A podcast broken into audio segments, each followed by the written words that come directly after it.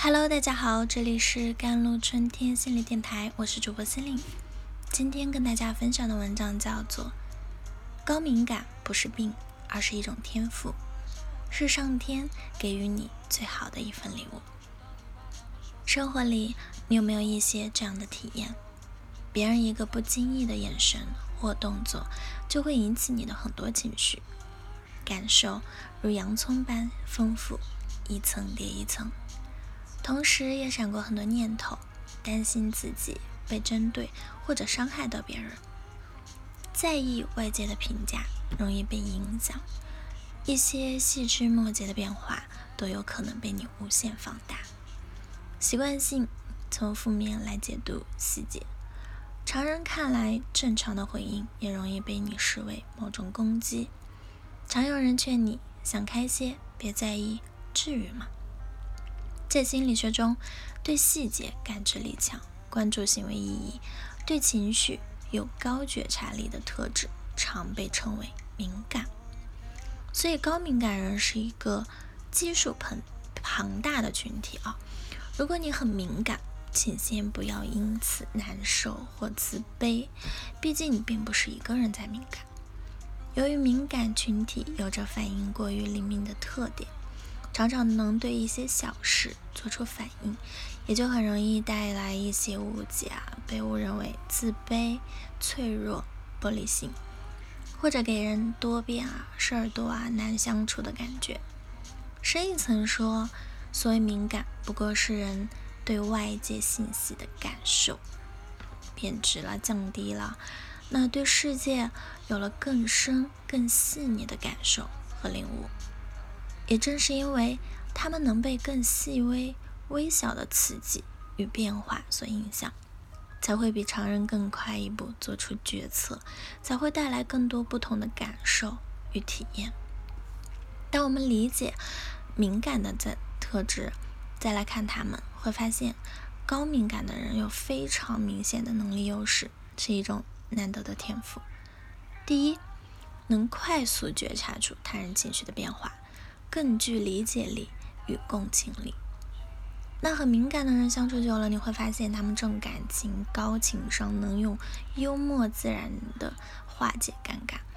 在《桃花坞》中，汪苏泷对情感的捕捉极为精准。当辣目洋子谈到龙哥第一次见我，跟我说很高兴认识你，我可喜欢你了时，他一边感动的想哭，一边又想掩饰自己的眼泪。汪苏泷借机开玩笑的对他说：“是吗？我对谁都这么说。”瞬间逗笑了栏目。他在整个节目中及时的打圆场，引导话题转向，照顾到更多人的感受，也被大家深深喜欢着。节目里被推选为部长。那生活中也有很多人坦言愿意和他做朋友，只是。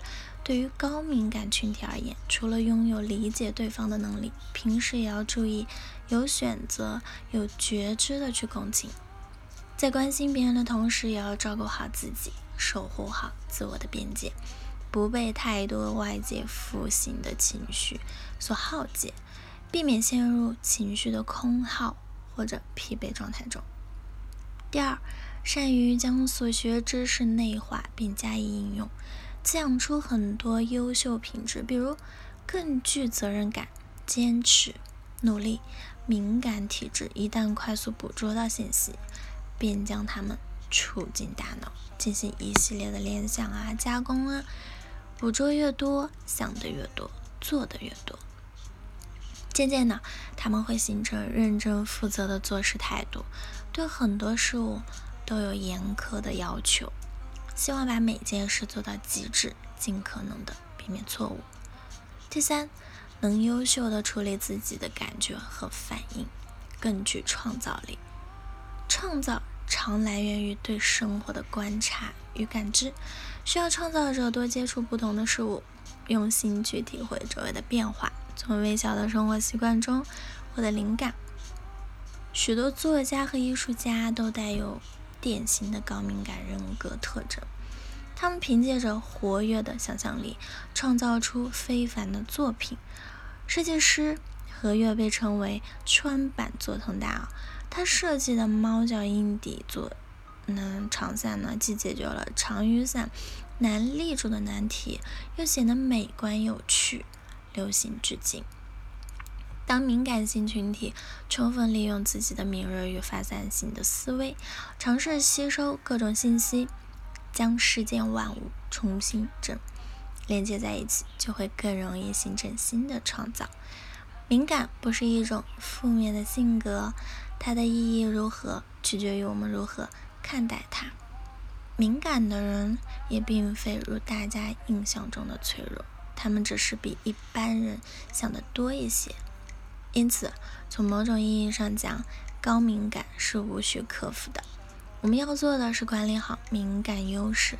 当我们能更好的适应它，把这些特质结合起来，移到不同行业啊、活动里面啊，便会借此发挥更大的潜质，实现更多人生意义与自我价值。请记得，当你能从别人委婉的语气里听出那份没说出口的不悦。你就能比别人有了更多选择的空间，更接近于世界的本质真相。高敏感不是病，而是一种天赋，是上天给予你最好的一份礼物。好了，以上就是今天的节目内容了。咨询请加我的手机微信号：幺三八二二七幺八九九五，我是 c e l i n e 我们下一期节目再见。